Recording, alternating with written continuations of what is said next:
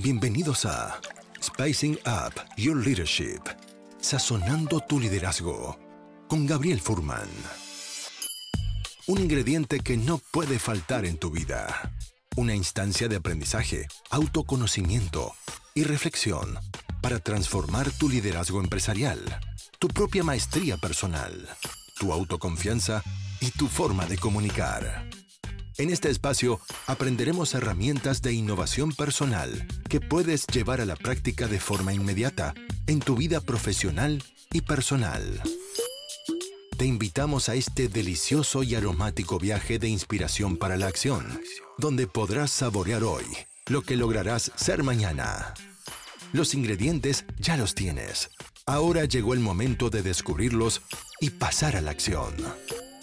La mesa está servida. Sean bienvenidos.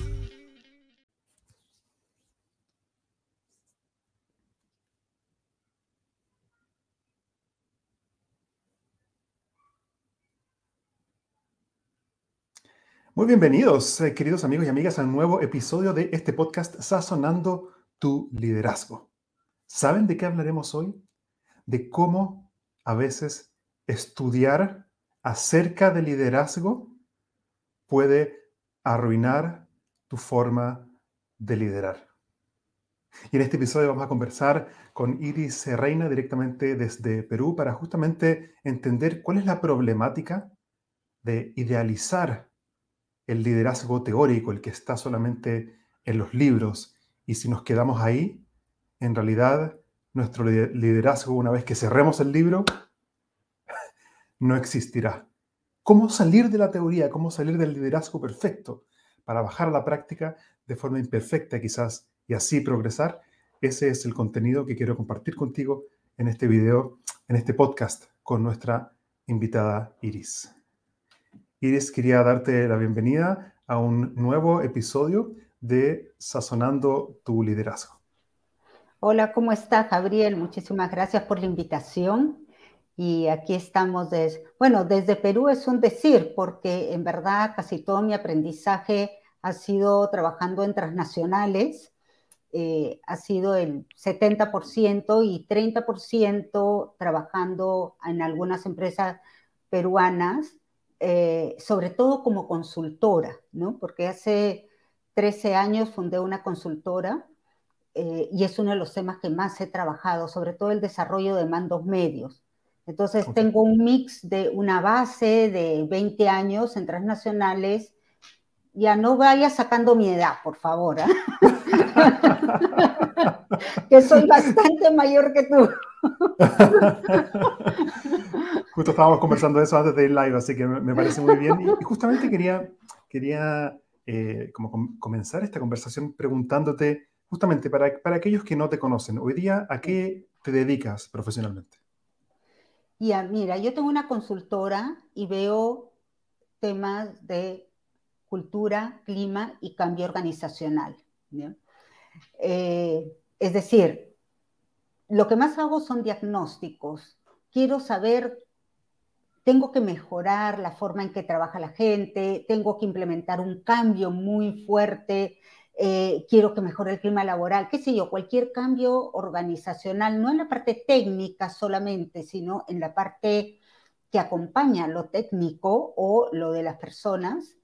Eh, y yo entro, hago todo el diagnóstico y te digo, mira, hay que ir por aquí, por aquí, por aquí, ¿quieres que te acompañe? ¿Lo quieres hacer tú o con otra persona? Perfecto, ¿no? Em, eso es en cuanto al trabajo con empresas y el otro lado es que yo desde el año 94, ahora sí vas a sacar mi edad, del año 94, hago eh, talleres presenciales. Eh, y desde la pandemia también virtuales. Eh, ya me estoy volviendo una experta en talleres virtuales, realmente me, me, ha encantado. y talleres, de, desarrollo. ¿De qué tipo? Ah, eso te iba a preguntar, sí. Sí, justo de desarrollo de habilidades blandas, de servicio, sobre todo de liderazgo, desarrollo en mandos medios, es mi fuerte. Eh, eh, pero sí, todo este tipo de, desarrollo que requiere la gente, ¿no? Para mm. acompañar los cambios duros, porque, por ejemplo, eh, me contratan para apoyar la implementación de SAP. Yo no soy SAP, ¿no? Claramente, lo hacemos, por ejemplo, con IBM, ¿no? He trabajado con IBM, pero yo me encargo de que se incluya la gente que es lamentablemente la más olvidada y la que hace posible las cosas.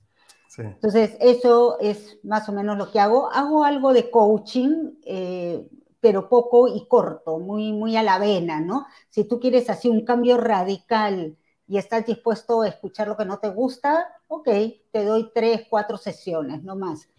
Eh, el resto se lo dejo a los coach que tienen mucha paciencia.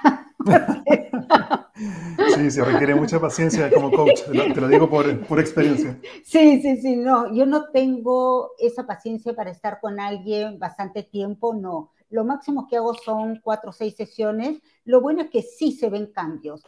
Y cuando hay muchos bloqueos ahí, los mando a psicoterapia o algo más largo, ¿no? Porque yo ya no soy mi expertise no va por ahí. Soy un Ok, entonces por lo que escucho haces consultoría, luego escuché también eh, talleres presenciales y online y a veces un poquito esto como mentoring y coaching también. Sí, bien, sobre todo, ¿sabes qué pasa? Que empresas clientes me piden que ayude a algún gerente. Entonces, cuando va en línea con este cambio cultural, lo hago, pero como digo yo, por poco, por pues, máximo seis sesiones. Ok. Sí, eso. Y bueno, ¿Sabes qué pasa como gerente de recursos humanos? Y si hay gerentes de recursos humanos acá me entenderán. Eh, me he pasado la vida apoyando a los gerentes de línea a ser mejores líderes, ¿no? Eh, no solamente a través de entrenamiento, sino a través de la práctica in situ. O sea, Iris, tengo problemas con esta persona. Así empieza, ¿no? Entonces, de ahí, a ver, cuéntame, analizamos, vemos qué tiene que hacer para mejorar, qué puedo hacer con la persona, porque hay decisiones difíciles, que es, invierto en esta persona, sigo trabajando con esa persona o me equivoqué al reclutar y no es la persona, ¿no? Entonces, ese es uno de los temas bien candentes y en los que ha ayudado mucho para ir deshojando un poquito la cebolla y ver realmente qué queda. Saquemos las piedritas y veamos era la persona realmente eh, que tú necesitas o te equivocaste, pues, ¿no? Entonces, y en eso pues tengo 30 años de, experiencia, por eso me, encanta la formación de líderes. genial. Y mm, me da curiosidad saber así de forma breve, de estos talleres que estás dando hoy actualmente de forma online, ¿cuál es tu favorito o uno de tus favoritos? Eh, lo, que estoy haciendo es, salvo pedido específico de mis clientes, lo que estoy haciendo, como decir, para el público es el liderazgo situacional basado en, en Ken Blanchard, no sé si lo has escuchado, que a mí me parece súper, súper pragmático, te ayuda a ordenar tus ideas eh, y me gusta bastante. Eh, y lo he usado yo, entonces claramente veo que funciona, ¿ya? O sea, de, de, de primera, ¿no? Eh, y el, modelo se llama liderazgo situacional, ¿correcto? Liderazgo situacional. Lo pueden ver en... Yo siempre bien preparada, ¿no? Eh, sí, tengo una landing page donde explico de qué se trata, cómo es todo, y si alguien tiene interés, pues encantadísima, ¿no?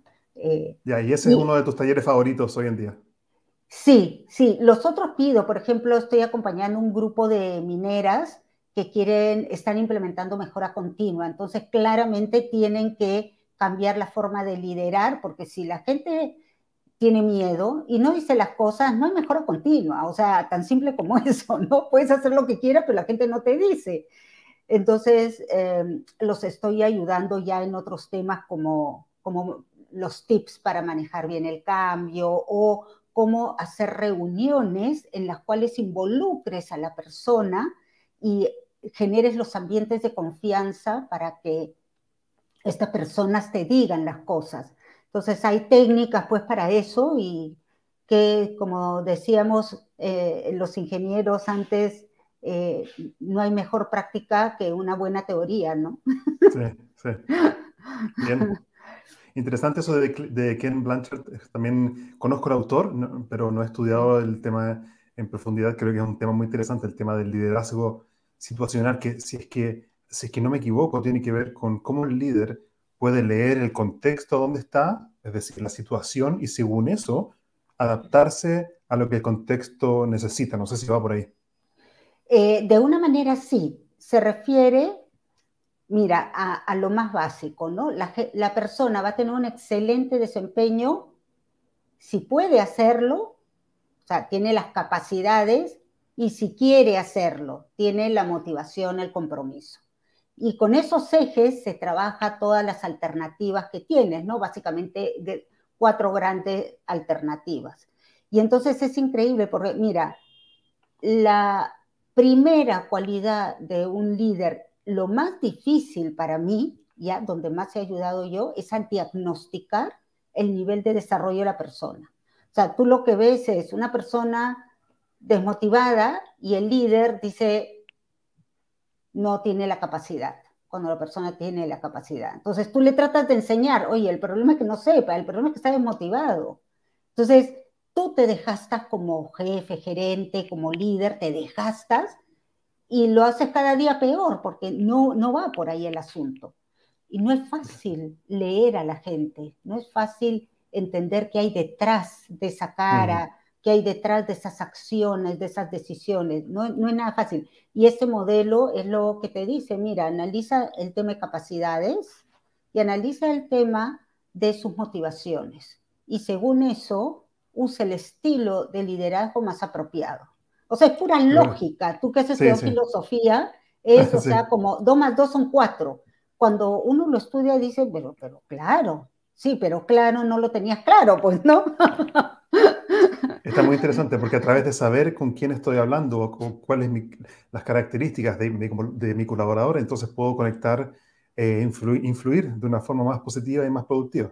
Y más estratégica, porque entonces no te desgastas y con esos toques que necesita la persona, es increíble cómo vuelas en, el desempeño, ¿no? muy interesante. Y no es solamente la persona en sí, porque la persona puede ser muy buena, pero de pronto le cae una nueva tarea, una nueva tarea donde se frustra, donde tiene, tiene errores, ¿no? Y tú lo tratas de motivar, sí, mira, tú puedes, tú puedes. Oye, sí puede, pero no tiene ni idea del tema. Entonces, en vez de decirle tú puedes, dile, mira, yo lo haría así, así, así, así, ¿qué te parece?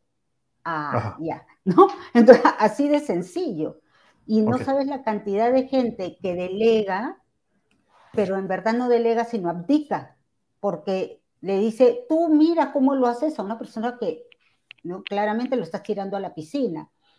Y por otro lado, el micromanagement, ¿no? El, el microgerenciamiento. La persona ya sabe, ya le puedes delegar y tú te estás quemando las pestañas tratando de enseñarle algo que es de repente a tu manera, pero él a su manera lo hace mucho mejor. O sea, sí. creo que es un tema muy interesante y, creo que deberíamos, podríamos dejar un, episodio especialmente para eso, para hablar del, liderazgo situacional.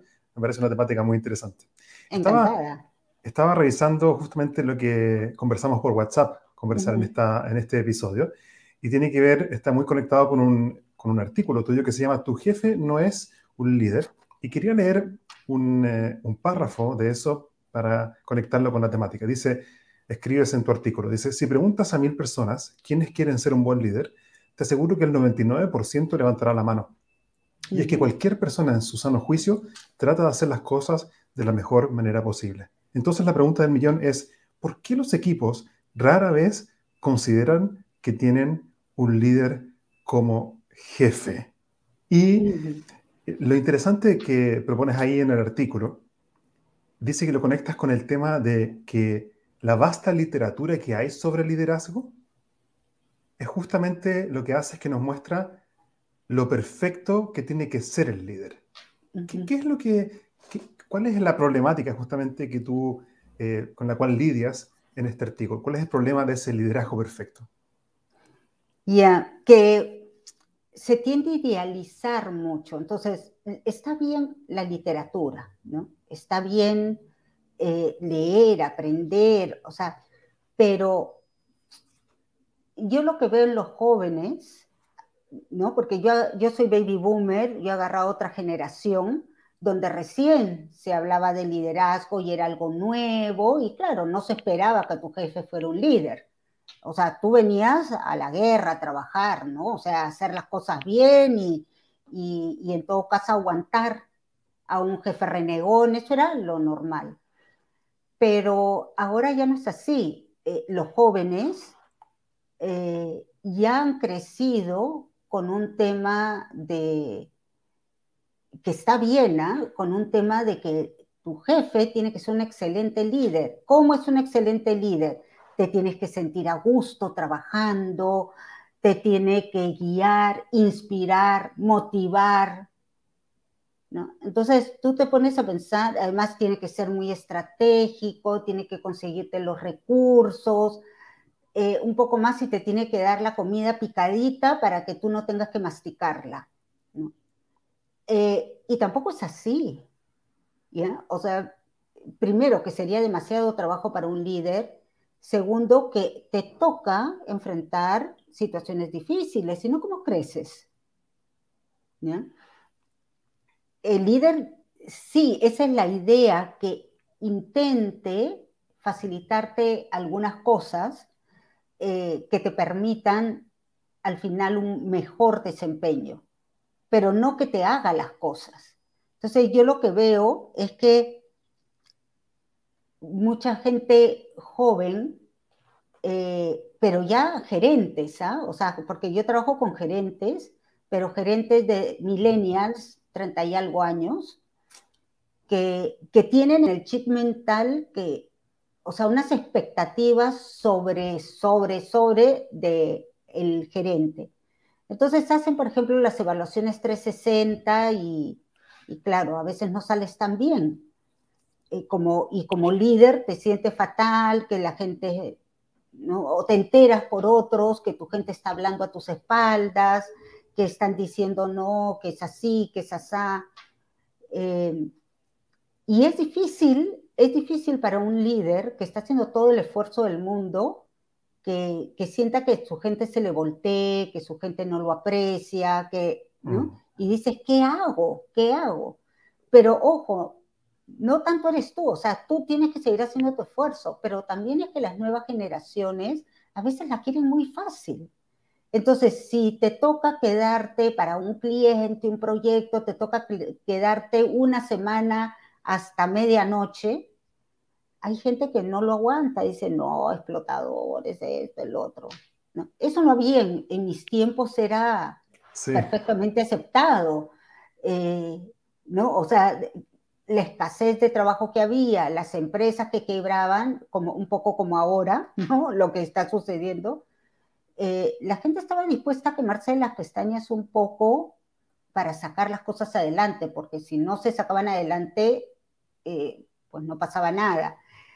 Eh, y ahora veo más desapego, ¿no? No en todo el mundo, pero un poco, bueno, ojo, una semana, ¿ah? Una semana no me pidas ni un día más, porque si no, mm. ya esto que va contra mis derechos, que por aquí, o sea, hay como más, menos compromiso eh, en muchos casos.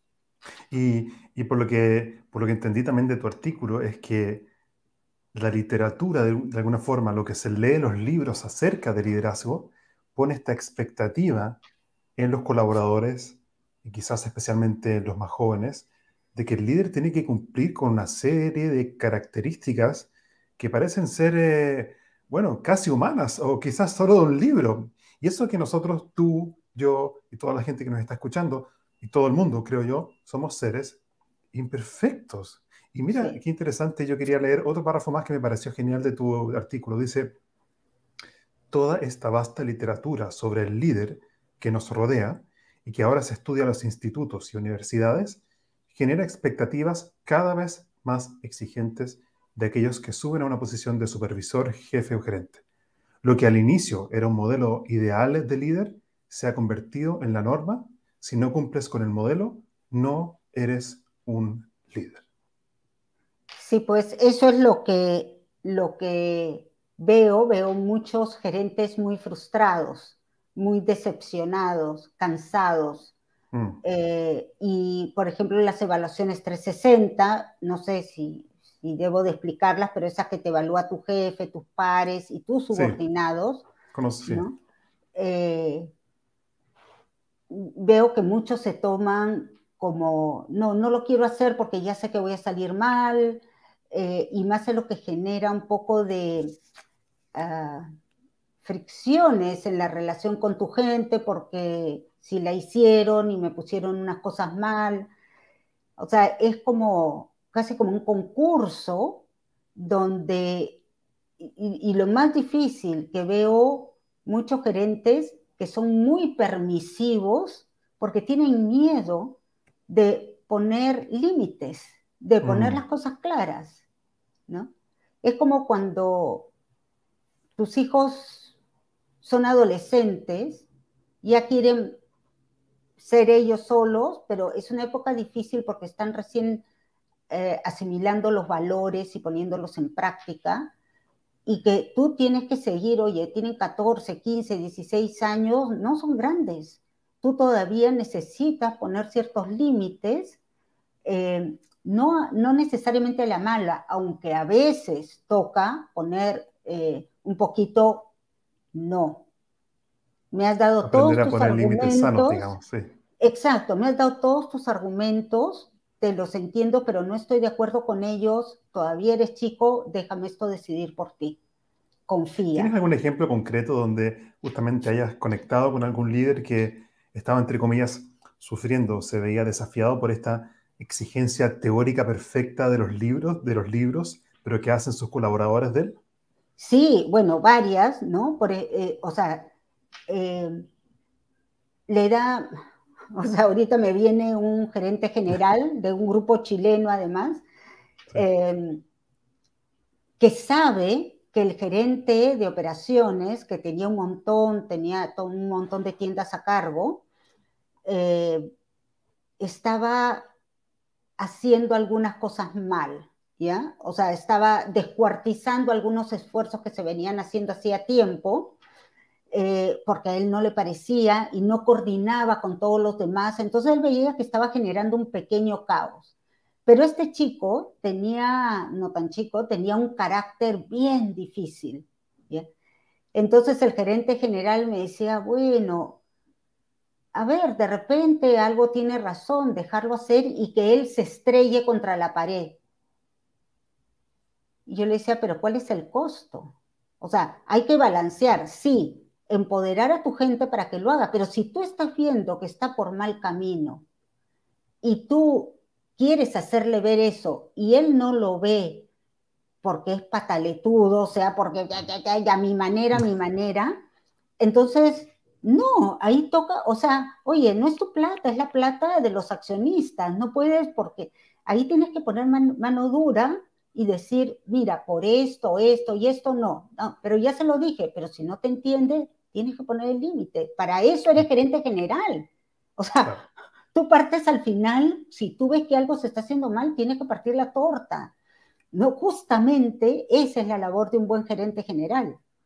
A veces tener que poner mano dura y decir, disculpa, pero esto no, no va. Lo hablamos, lo revisamos si quieres en seis meses, pero por ahora sí no va. Y tienen miedo. o sea, me va a hacer pataleta, se va a malograr el clima laboral. Entonces, dejo que se hagan las cosas. Creo que lo que dices es tan valioso, Iris, porque habla de un problema que de alguna forma va en contra, desde mi perspectiva, con toda esta moda del liderazgo el empático y la, inteligencia emocional y saber escuchar y ponerse en el lugar del otro y la flexibilidad y, la, inclusión y todo eso. Y siento que todo eso que me parece muy valioso también es parte de, una moda y creo que es muy difícil hacer lo que tú haces, por lo menos en esta conversación y en ese artículo, que es poner en la mesa un problema del cual es desafiante hablar, porque desafía justamente una moda y una, toda una ideología que, que viene quizás también con paradigmas nuevos de las nuevas generaciones. Y yo creo que hablar de la paradoja de esto, de este liderazgo, de alguna forma más permisivo, tolerante, eh, que de saber escuchar, empatía, todo eso, y hablar de, de, el lado oscuro que eso tiene, me parece que es algo muy valioso que tú estás trayendo a la mesa. Ay, gracias. Sí. Y sabes qué es lo que al, leer tu artículo, también lo leí un par de veces, como preparándome para, para esto, es esta paradoja como del liderazgo, como por un lado estudiar liderazgo, que es un poco lo que tú planteas en el artículo, que me parece genial, estudiar acerca del, liderazgo nos puede, eh, nos puede dañar nuestra forma de, liderar, ¿cierto? Porque se produce esta, esta expectativa casi irreal de un ser perfecto, que es el que tiene que ser el líder. ¿Cómo, cómo, cómo, cómo se puede manejar esa paradoja de, por un lado, querer estudiar acerca del liderazgo, pero que no dañe, no nos dañe, teniendo expectativas irreales de la gente que nos lidera? Mira, buena pregunta, porque no es tanto que los textos estén mal, sino es la expectativa que se genera. Entonces yo creo que es un tema cultural, organizacional, que hay que abordarlo. Eh, ahora, hay formas de estudiar y formas de estudiar, ¿ya? ¿Qué pasa cuando lees un libro, sobre todo esos libros que te dan la receta del hombre perfecto, la mujer perfecta en una posición de gerencia? Eh, tratas de hacerlo y una de las cosas más difíciles es, tengo que tener un buen clima laboral. Si yo pongo límites, el clima laboral, las relaciones se, se ponen difíciles, entonces no pongo límites o, peor aún, cuando tengo que renovar el contrato, saco a esta persona. ¿Ya? Son, la gente prefiere, antes de dar un feedback duro y decirle, mira, esto lo estás haciendo mal, o sea. Por tal, tal, tal motivo, prefiere esperar a la fecha en que termine el contrato y eh, no renovarlo. Entonces, además le quita la oportunidad a esa persona.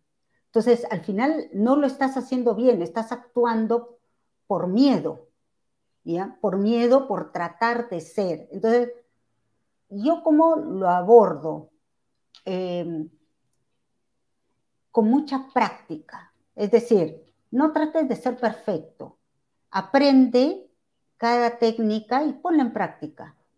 Por ejemplo, en el curso de liderazgo, a mí me gusta hacerlo. A veces me piden que haga dos sesiones a la semana. A mí me gusta hacer una sesión por semana y son dos horas, una sesión de dos horas. Entonces duraría seis semanas, ¿no? A, muchos de mis clientes le parece no mucho, entonces, ya. pero esa, una sesión por semana, tú sales con una tarea que tienes que implementar. Por ejemplo, la primera tarea, diagnosticar a tres personas en una tarea en particular. Y entonces es increíble cuánta gente por primera vez empieza a hacer las preguntas correctas a la persona y empieza a descubrir a esa persona que, con la que viene trabajando hace cuatro años, pero recién le empieza a entender ese chip mental. Entonces, cuando tú tienes claro cómo está la persona en sus capacidades y en su motivación, puedes ayudarla y te sientes mucho más empoderado para poner también ciertos límites. ¿no? Cuando tú no sabes qué está pasando, tú mismo te desempoderas y, te da ansiedad. Te doy un ejemplo sencillo, ¿no? Un chico eh, en, la empresa Maersk, que es una transnacional muy grande, eh, un, chico de, que estaba a cargo de los contenedores, el movimiento contenedores en el patio, ¿no? Y los contenedores tú sabes que llegan y hay que inspeccionarlos para ver que estén perfectos. Entonces hizo el diagnóstico de uno de sus chicos que no estaba dando la talla. ¿Pero por qué no da la talla? No, es que tiene muchos errores. ¿Por qué son esos errores? Uy, no sé, no sé. Bueno, tarea, averígualo. Y así para tres. ¿ah? Entonces empezó a conversar con el chico, a ver, a meterse, a acompañarlo y se dio cuenta que no era que no tenía la técnica, tenía la técnica, cuando hacía la inspección la hacía bien. El problema es que era un poco desorganizado, entonces iba a un contenedor, luego lo llamaban, entonces iba al otro contenedor, Eh, entonces se olvidaba, porque no anotaba todo, de qué cosa chequeó en este, qué no. Entonces se le pasaban muchas, pero no era por, por desconocimiento, era por desorganización. Y la desorganización también es una capacidad, es una habilidad blanda que se desarrolla tanto como el conocimiento técnico. Entonces, este chico, el jefe, que era súper ordenado, se sentó con él, hicieron un checklist y empezó. Y a la clase siguiente, que era en una semana, me dice, Iris, no tienes idea el cambio en esta persona. Estaba alucinado, estaba mm. alucinado por haberse sentado con él. O sea, después de tres años de sufrir sus, sus olvidos, se sintió con él, hicieron un, programa y con su checklist y cómo lo ayudó a, organizarse, o sea, le ayudó a desarrollar eso y fue súper exitoso en una semana. Entonces, con eso te digo que si uno tiene claro sus ideas y escucha a la gente y realmente se mete en el tema, porque tú no te, como jefe no te tienes que meter en todos los temas, pero sí en aquellos donde tú ves que hay un problemita. Entonces, eh, se metió y increíble. Eh, te lo doy como un ejemplo sencillo, pero el, poder que tiene eh, la técnica, o sea, tú quieres ser un buen líder, si estás pensando en el buen líder, el buen clima laboral, todo está por otro lado. No, tú necesitas que tu gente tenga la capacidad para hacer el trabajo y que se comprometa. Entonces, apunta ahí. Pero es como, como digo, no sé si conoces la acupuntura. Un buen acupunturista te pone tres, cuatro agujas y te energiza todo, todo el cuerpo, ¿ya? Pero tienes que saber dónde ponerlas. Y entonces el diagnóstico te da la base y después es ensayo, error, ensayo, error. Y también te ayuda porque a veces tú ves definitivamente esta persona no tiene la capacidad. Le estoy pidiendo a alguien que no puede que lo haga. Y, no es justo tampoco para esa persona, o sea, no la tiene, no tiene la formación, no tiene la capacidad. Y eso pasa mucho cuando la gente empieza a ascender. Mi gata me está maullando, perdón. Está bien, eh, somos, somos, somos tres. la gente empieza a ascender y empieza a chocar con sus límites de incompetencia. Entonces, ¿no? Tengo un alumno, por ejemplo, que tiene una clínica, tiene un centro de reposo y contrató una enfermera y quiere sistematizar los procesos para poner más centros de reposo. Ya ha puesto uno segundo. Y yo lo he ido apoyando en eso, a ver, trata esto, trata el otro, le digo, porque quizás es una buena operativa, pero no es la persona que te va a sistematizar, porque eso requiere otras capacidades. ¿No?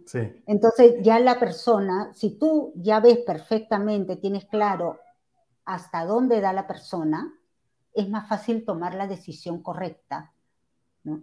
Entonces esa persona la puedes cambiar, reubicar y por último, no es la persona, pues ¿qué vamos a hacer? Duele, te equivocaste, pero toca, toca tomar las decisiones difíciles. Y me parece que es tan interesante también lo que comentaste anteriormente, Iris, sobre este tema de las expectativas, ¿cierto? Como las expectativas de que el líder tiene que saber escuchar, tiene que empatizar, tiene que saber resolver conflictos, tiene que saber fijar objetivos, tiene que saber inspirar, tiene que... Una serie, una cantidad de cosas que de alguna forma esta teoría perfecta del líder que muchas veces podemos eh, consumir, entre comillas, en, en la literatura que hay, ¿cómo ¿Cómo podemos trabajar las expectativas de los colaboradores para que en realidad entiendan de que un líder es un ser humano común y corriente, imperfecto, igual que cualquier otro, y que en realidad probablemente, si es que tiene la conciencia y el deseo, está en un trabajo de permanente mejora, poco a poco, día a día, pero que ¿Cómo se maneja esta expectativa como con lo que dice la literatura versus con el líder que tengo en la oficina? Claro. Em, lo que veo en los jóvenes, bueno, mi hija tiene, tengo una hija de 37 años, ¿ya? Y tengo una hija de 21 años, bueno, y un tercero. Pero mi hija de 21 años, que ahora vive conmigo, eh, ha entrado a trabajar a una empresa pequeña es una empresa social, lo que llaman acá empresa B, empresa social, que ve eh, muchos temas. Espérate, perdóname un 5 que le abro la puerta. Un 5, perdón. Me encanta en todo caso que las mascotas sean parte, eh, que sean parte de este podcast. de alguna forma es la nueva realidad que tenemos que enfrentar, entendiendo que en realidad cada uno de estos eh, rectángulos, en este caso el de Iris, es eh, en realidad una ventana Normalmente no me suceden estas cosas, pero bueno. Lo que estaba comentando es que de alguna forma en esta nueva realidad a la cual todos estamos enfrentados, cada uno de estos rectángulos es de alguna forma una ventana al espacio privado íntimo de la otra persona, es una ventana a tu casa o a tu lugar de trabajo, ¿no? Entonces, creo que tolerar el gato, la mascota, el bebé, o sea, lo que sea que pasa, es parte de esta realidad, así que yo lo veo como que es parte de la música que estamos generando. Sí, y tiene su parte bonita, interrumpe, es cierto, interrumpe, pero normalmente uno trata de que todo esté bien, pero siempre se escondió el gatito y yo pensé que estaba afuera y cerré la puerta para que no me hagan bulla, ¿no? Entonces, de pronto aparece. sí, no, está muy bien. Este, Estábamos justo antes, antes de, ¿cómo, ¿cómo, se llama el, gatito? Lola, mi Lola, que está viejita. mi gata viejita. Justo estábamos hablando antes de que Lola emitiera su opinión. Estábamos hablando de este tema de las expectativas y tú estabas dando un ejemplo de, con tus hijas. Puntualmente, ah, ¿cuál, es, ¿cuál, es, el mensaje? Eh, como ese proceso en el cual tú vas a tus primeros trabajos eh, y vas también con mil ideas, mil fantasías en la cabeza, ¿no? O sea, y ahí se, ahí se forma la gente. Yo creo que las empresas tienen una gran responsabilidad en darle eh, atención a los practicantes, ¿no? Porque tú estás saliendo de la universidad con mil ideas y cuando entras a trabajar empiezas a aterrizar. Yo creo que ahí es un muy buen momento para poner estos temas sobre la mesa. No se trata de, de oye, no tengas expectativas, se trata de aterriza en la realidad. Así como están aterrizando en, mi hija me dice, mamá, pero a mí me pagan tanto, pero eso no alcanza para nada. O sea, no entiendo. ¿En qué momento voy a comprarme mi departamento, mi auto? O sea, que tengo que trabajar cuando, cuando me jubile, o sea, ¿no? Entonces empiezan, ahí, es una época muy importante de aterrizaje. Por eso mucha gente busca trabajar en buenas transnacionales, esto porque voy a aprender. Y en, base o sea, lo que tú estás diciendo, si es que entiendo bien, Iris, es que estas expectativas se pueden trabajar a través de un proceso de aterrizaje por parte de las generaciones más jóvenes al entrar a un trabajo donde van a poder ver realmente lo que implica sacar adelante una organización, liderar gente, y ese aterrizaje de alguna forma va a calibrar esta, por un lado, quizás expectativa teórica eh, perfecta con la realidad difícil y desafiante del día a día.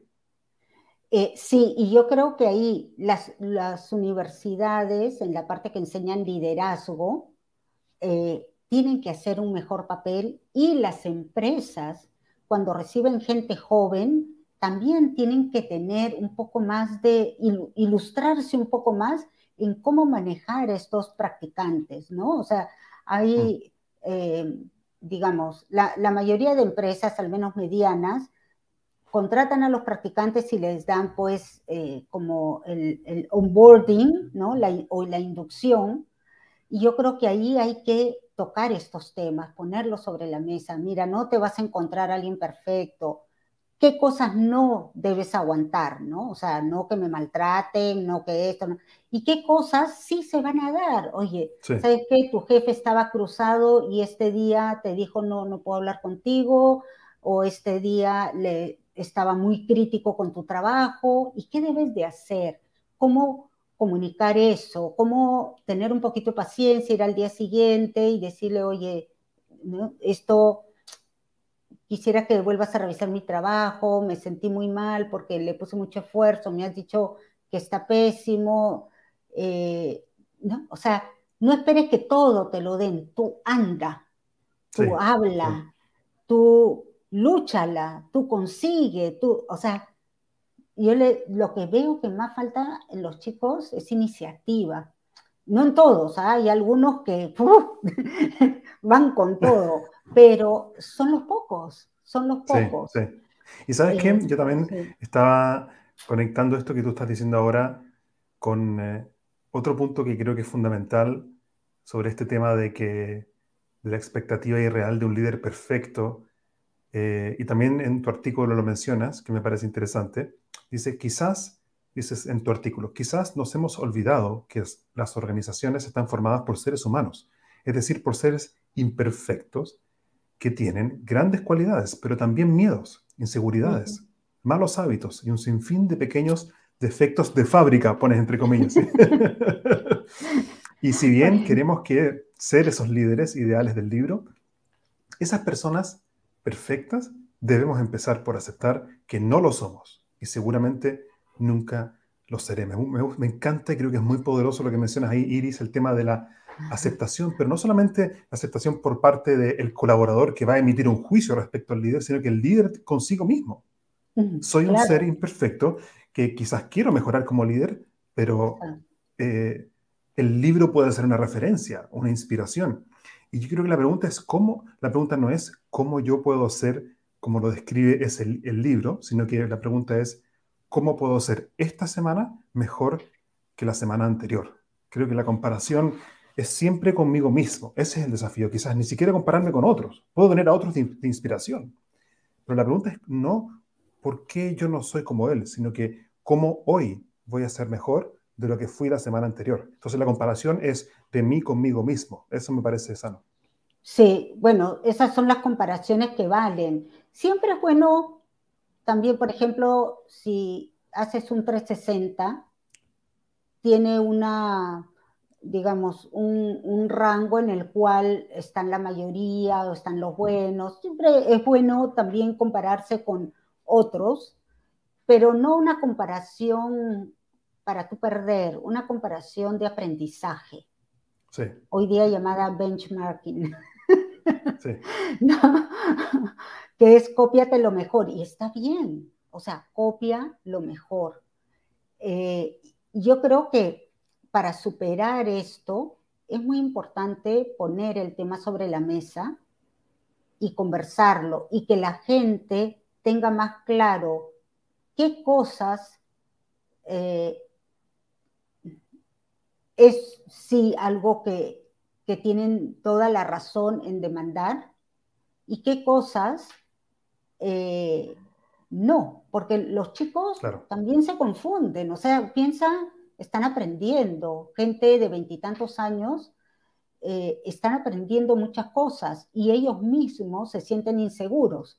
Al sentirse inseguros, no se atreven a decir las cosas y entonces todos se lo quedan dentro. ¿no? Y esto en psicología es reprimirte todo, te vas cargando, no hay dónde sacar lo que sientes y terminas frustrándote, desmotivándote, sin ganas de trabajar y por último renunciando. Pero ¿qué pasa? abrir, abrir conversaciones, esa, esa herramienta que tú mencionas de abrir conversaciones, me parece fundamental. Como líderes tenemos la responsabilidad de crear espacios de confianza, seguridad y cuidado donde podamos abrir conversaciones críticas y que muchas veces son difíciles e incómodas. Pero abriendo quizás esos espacios, podemos generar tomas de conciencia que van a generar un progreso que generará a su vez resultados sorprendentes. Creo que eso me parece muy importante. Quería leer un par de comentarios que han estado llegando. Mientras conversábamos, por ejemplo, dice Esteban Montenegro, dice miedo al conflicto. Esto lo mandó al comienzo cuando hablábamos de la dificultad de abordar esto, ¿cierto? Como de, de abrir este tema que es anti-establishment o en contra de la moda del, del, líder permisivo, abierto, flexible. ¿Por qué? Eh, Esteban menciona que también está quizás el miedo al conflicto, de qué, van a decir de mí. Claro, no es políticamente correcto, de alguna forma, eh, criticar a ese, a ese líder del que, se espera, ¿cierto? Em, eh, también dice, ah, ¿querías comentar algo ahí? Sí, que el miedo al conflicto es uno de los de, digamos, de, los gran, de las grandes barreras para trabajar esos temas, que son los que más necesitan ser trabajados. Claro, ¿No? Entonces, me da un poco de, no, que ya sé que esto va a ser una conversación difícil. Bueno, coraje, mi estimado, coraje. Es difícil, asumamos lo difícil, porque ¿qué es lo que va a pasar si no lo pones sobre la mesa ya? Va a ir creciendo esa barrera. Entonces, esa persona, pucha, no le he dicho, ¿no? Entonces la evito, sin querer la voy evitando, no le doy tantos encargos. o sea, de alguna eh, forma, lo que no se dice con el lenguaje, se dice de forma torcida y de otra forma, con el lenguaje no verbal, ¿cierto? En coaching hablamos mucho de la columna derecha, que es lo que expreso, y está la columna izquierda, que es lo que pienso, pero nunca sale en palabras verbales, digamos. Pero eso de alguna forma igual, eso, eso afecta el sistema humano y la organización, quizás más que lo que digo. Claro, y esa persona lo está sintiendo, pero no lo tiene claro. Entonces, ¿qué va a decir? No, no me den cargos porque no le caigo bien, porque se va, ¿no? Entras en la escalera esta de, las interpretaciones y terminas diciendo, no, mi, jefe pues es una mala persona, que... La famosa escalera, de, escalera de inferencia. Sí, la escalera de la inferencia. Como que observo un hecho, interpreto, después lo, lo amplifico, luego lo generalizo y eventualmente paso teniendo todo un, juicio y una, y una, y, una, evaluación basada en distorsiones que tengo. Claro, y eso nos sucede todo el tiempo. La cuestión es tratar de hacer lo posible para que no suceda, ¿no? Oye, Patricio Millar dice acá algo, un comentario muy interesante que también quería leer antes de empezar a cerrar la conversación. Patricio Millar dice, líderes que se inventan, dice, se, tiene, se tiende a poner en posiciones de liderazgo a cualquier persona eficiente, no necesariamente al mejor líder. Y además, Patricia, ¿no? Y además ni siquiera los forman, Patricia, además ni siquiera los forman. Entonces, y es, eso sí me gusta en las transnacionales, que fue lo que yo aprendí. Te formaban en liderazgo antes de tomar tu, tu puesto de, a, cargo de gente. ¿ya? ya te daban una base. Y después yo trabajé en Mobile Oil y todos los años yo tuve una semana de cursos con gente que venía de Estados Unidos o de otros países, de Colombia, eh, donde una semana nos formaban en liderazgo liderazgo básico, liderazgo intermedio, liderazgo avanzado, liderazgo para no sé qué. O sea, mira la inversión. Y claro, o sea, Mobile Oil era Mobile Oil, ¿no? Un best practice en recursos humanos, una muy buena empresa, eh, lo, que quieras, pero, eh, o sea, una buena transnacional ya tiene la experiencia de muchos años y sabe lo que es un buen líder y un mal líder. O sea, un mal líder. Y, tienen procesos de formación interno, ¿cierto? De alguna forma como una universidad interna de formación en líderes, según también el modelo de liderazgo, ya sea propio o original, que quieren formar también. Exacto, claro, en base a sus valores, en base a lo que ellos, a la cultura que quieren y que es diferente en un sitio que en otro, pero se mantienen pues ciertas cosas, ¿no? Sí. Y otro comentario interesante que aparece acá, perdón que, te interrumpa, sí, sí, que quería escuchar, por ejemplo, acá dice, tenemos a Milet Porto Arias, dice, es una paradoja, ya que te ofrecen puestos, puestos de liderazgo sin formarte y aceptas para aprender a liderar. Saludos desde Colombia. Eh, sí, y está, o sea, está bien, se presentó, a veces se presentan las vacantes antes de tiempo y excelente. Si a mí me dicen, Nili, ¿tú quieres tomar? Sí, o sea, ya veré cómo lo hago, pero por supuesto que voy a decir sí. Pero es que ahí viene la empresa que dice, ok, tome este cursito, ¿no? Eh, la empresa tiene que tener sus buenos proveedores para cursos, tiene que tener sus propios cursos, qué sé yo, de alguna manera eh, cerrar la brecha de conocimiento. Entonces la, la persona empieza y empieza a eh, tener buenas prácticas que implementa, buenas prácticas que implementa, y así, y así va mejorando y mejorando y mejorando. Tampoco es lo mismo liderar a personas de primera línea, ¿no? Que liderar, por ejemplo, si soy gerente y tengo que formar a jefes. ¿Por qué? Porque tengo que formar líderes, ¿no? O sea, eh, va siendo más complejo eh, conforme vas avanzando en tu desarrollo profesional, pero es clave. Eh, entonces, si se hacen pequeños ajustes en las empresas, como esta formación de líderes, como un buen onboarding para la gente, una buena inducción para la gente, se va, digamos, acercando a las personas emocionalmente, ¿no? Y además siempre los caminos eh, para, para, digamos, tener claridad respecto a qué debo aceptar y qué no.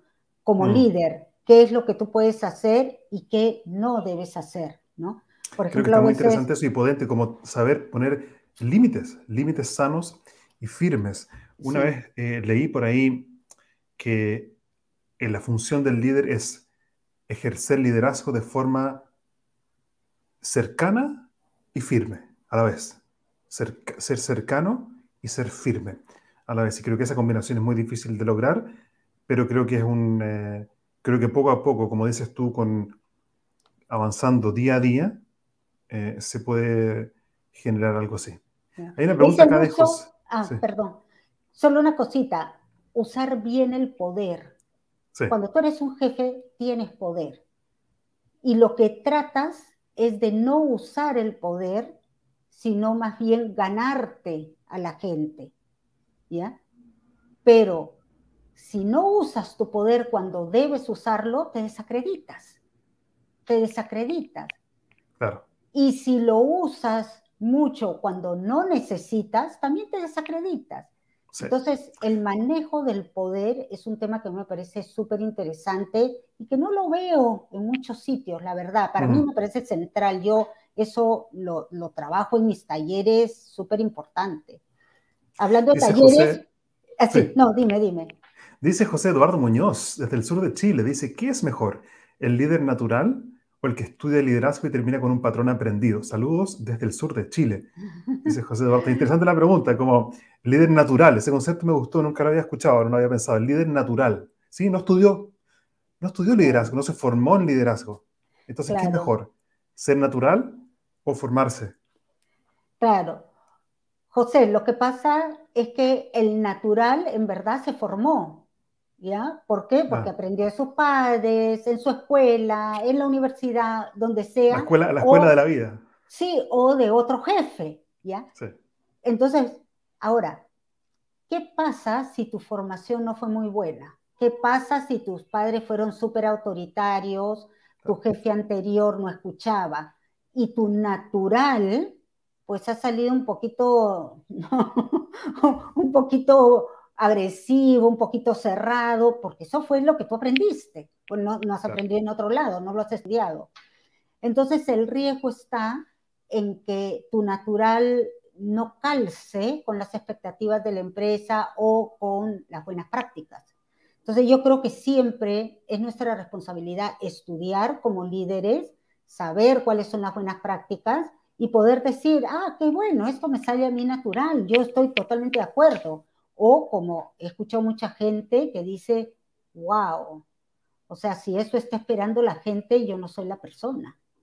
Pero puede serlo, puede ser. Eso que dijiste, Iris, de que en realidad no existe el natural. De alguna forma todos tenemos influencia por nuestra experiencia de vida, sea cual sea, en la casa, en la universidad, en el colegio. Es imposible, digamos, no formarse, de quizás no es de una forma formal, digamos, en, una, institución, pero hemos recibido influencia a lo largo de nuestra vida. Bien interesante, un último comentario que quería leerte antes de empezar a cerrar, Iris. Por ejemplo, dice acá Marcelo Riquelme, dice, hay que saber decir y aceptar un no y tomarlo como un punto de partida para generar mejores ideas y situaciones. También se debe dar sentido y motivación al quehacer, identificándolo identificando las necesidades y, formar, y, forma de actuar de los, de los clientes. Creo es un camino para que un líder se forme y sea capaz de formar al mismo tiempo. Me gusta ser líder como dejándose formar y formando a otros también, ¿no? Claro, claro. De hecho, en las empresas, en antes te decía, eh, como eres un gerente, no solamente tienes que pedirle eh, rendición de cuentas o accountability a, tus jefes, tienes que formarlos como líderes. Claro. A veces le danle el curso de finanzas, hacer esto, el otro, todo, y, pocos realmente invierten en liderazgo, o muy poco, ¿no? Eh, y acompañarlos y ver, y, o sea, es, es algo que, que no ha habido mucha costumbre. O sea, yo le pregunto a cuántos gerentes tú realmente tienes eh, un checklist o un programa donde tú formas a tu gente. Algo que estás tú monitoreando. Y casi nadie. Pero... Creo que hay mucho, tenemos mucho, mucho trabajo que hacer, Iris. Sí. Gracias a Dios tenemos mucho, mucha pega, como dicen en Chile, sí, mucho, mucho trabajo que hacer y eso es bueno porque significa que hay muchas brechas, obviamente, por, por transitar. Estamos llegando ya casi a los 60 minutos y quiero ir cerrando esta, conversación. Eh, y quiero preguntarte primero para la gente que quiere conectar contigo, saber más de tus talleres, ¿cómo, cómo puede hacerlo? Eh, donde mejor me ubican es en eh, LinkedIn Iris Reina, ¿no? Ahí está mi nombre, Iris Reina también me, si no en Google, y eh, yo estoy empezando el curso, la próxima semana empiezo un curso de liderazgo que va a ser lunes y miércoles de 7 a 9, que de Chile sería de 9 a 11 un poco tarde, pero bueno, se puede... ¿Cómo se llama el curso? Eh, liderazgo situacional. Genial. Pero no solamente tiene liderazgo situacional, sino, por ejemplo, eh, técnicas de liderar con preguntas, con metodologías de coaching, o sea, un, paquetito para de lo básico que debes de tener y que, mira, lo han tomado gerentes generales y si bien para mí es básico, para ellos no era nada básico. Eh, Genial, y entonces a través de tu LinkedIn ellos pueden acceder a esa información del curso o preguntarte cualquier cosa. Sí, y este, conectarme en, LinkedIn y, con toda confianza me escriben y si no, les dejo mi teléfono, este, es de Perú 51987 568 272. No sé si se Queridos, no se pierdan, no se pierdan conectar con Iris Reina. El LinkedIn también está muy activa tiene muchos seguidores, así que es, es toda una influencer. Wow, eso, eso me suena. Sí, y en Google también buscan Iris Reina y ahí sale mi foto y entra. Genial. Este, y si no, a través de Gabriel. Sí, además que este, este live va a quedar grabado en, en LinkedIn, entonces también ahí está tu perfil y la gente puede seguir comentando debajo de este video también. Además de que esto va a quedar como un episodio del podcast también en Sazonando tu liderazgo. A pesar de que hablamos de los libros y que, generan, y que, pueden generar estas expectativas falsas, pero también sabemos que, bueno, por lo menos yo amo los libros y saco muchas ideas prácticas de ahí. Dime un libro favorito tuyo de liderazgo, Iris, además del de situacional. Que te haya marcado? Buena, buena pregunta. Uy, hay varios. No sé por qué todos se me vienen los libros de cultura pero la verdad que, mira, este libro de Ken Blanchard, que fue el más famoso, el primero, a mí como que no me entusiasma tanto, el del líder en un minuto, pero tiene, eh, tiene otros libros de liderazgo más trabajados que ha sacado después. Yo diría eh, que, que, lean a Ken Blanchard. Eh, sí, sí. Después claro, ya tiene, son más complejos. A mí me gusta mucho Peter Senge, no sé si lo has leído. Sí, sí, sí, sí. sí. ¿Ya? entonces eh, vamos a buscar a, a, Ken Blanchard sobre liderazgo situacional. Sí. Ha escrito varios libros, entonces ahí, sí. ahí hay que escrito como 30 libros. Sí, sí, sí. Y, hay, y los últimos a mí me parecen bastante buenos. Eh, y bueno, sí, qué pena que ahorita no se me vienen Debería yo te puedo, si, me permite, yo voy a compartir algunos que a mí me han marcado muchísimo.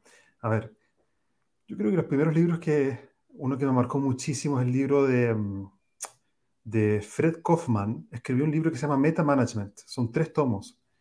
Ese es para mí es una enciclopedia de cómo liderarme y liderar a otros dentro del contexto organizacional es para mí una obra maestra. Se llama Meta Management de Freddy Kaufman. ¿sí? Él es eh, argentino, trabajó en LinkedIn también mucho tiempo. Muy interesante. Eh, también me marcó mucho el libro Coaching for Performance de, de, mm, de Whitmore, John Whitmore. Muy interesante, muy interesante, Coaching for Performance. Y también otro libro que me marcó mucho es un libro de Oscar Anzorena, que es un autor argentino. También tiene varios libros, pero en especial el libro Maestría Personal. Maestría Personal de Oscar Anzorena. Me parece, son tres libros que hago. Tengo muchos más también que me han marcado, pero esos tres, entonces Freddy Kaufman, eh, John Whitmore y Oscar Anzorena, eh, han sido importantes para mí. Sí, hay un autor también bueno que es David Ulrich.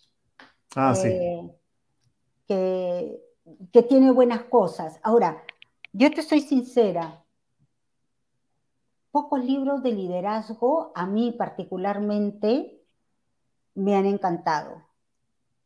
O sea, no sé. Ahora, yo soy psicóloga, pero mi base es ingeniera. Mi formación de base, hice tres años y medio de ingeniería. Yo soy un poco pragmática, aunque la psicología después cambia, pero soy un poco pragmática y hay libros, leí un libro que me encantó, este, ay, no me acuerdo el nombre, mucho he leído en inglés, pero algo de lo que hace la diferencia en las organizaciones que tiene de liderazgo y cultura. Ahora, ah, hay un autor que yo les recomiendo, eh, que es peruano, pero muy conocido en Chile, David Fishman. Sí, sí, claro. David Fishman tiene buenos videos, buenos libros. Y es muy práctico eh, también, simple y práctico. Sí, que creo que por eso eh, me, me, gusta, ¿no? Genial. Hay y creo que tomando también con lo que conversamos en, esta, en, este, en este episodio también, que yo creo que el liderazgo comienza cuando cierras el libro. Ahí es cuando parte el liderazgo. Porque el libro es fácil leer, es mucho más difícil liderar. Entonces yo creo que el desafío está en qué haces en la práctica, de forma muy pragmática, una vez que cierras el libro. Ahí yo creo que está el desafío. O cada capítulo, o sea, cada cosa que vas aprendiendo, decir, ok, he aprendido esto, ¿cómo lo llevo a la práctica? Genial, sí. ¿Ya? Esa es la pregunta. ¿Qué aprendí y cómo lo voy a llevar a la práctica? Me parece genial. Sí. Exacto. Iris, yo quería eh, agradecerte por tu tiempo y haber compartido con nosotros de forma tan generosa también tu experiencia.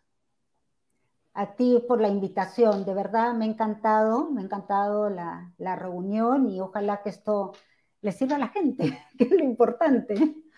Bien, me despido entonces y muchas gracias por haber compartido con nosotros. Gracias, gracias, cuídate. Gracias, chao. Chao, querido. Muchas gracias por haber llegado hasta el final de este episodio de Sazonando tu liderazgo. Los invito a conectar por YouTube. Si me buscan por Gabriel Furman en YouTube van a poder acceder de forma gratuita ya más de 100 entrevistas sobre liderazgo pragmático, comunicación, crecimiento profesional y también los invito a conectar en LinkedIn. Búscame ahí por mi nombre y conectemos. Déjame preguntas. Coméntame qué temática nueva te gustaría escuchar a ti en un próximo episodio de Sazonando tu liderazgo. Muchas gracias. Hasta aquí llegamos por hoy con otro capítulo de Spicing Up Your Leadership, Sazonando tu liderazgo con Gabriel Furman. Encuentra más material sobre este y otros temas en nuestras redes sociales, en LinkedIn y Facebook como Gabriel Furman.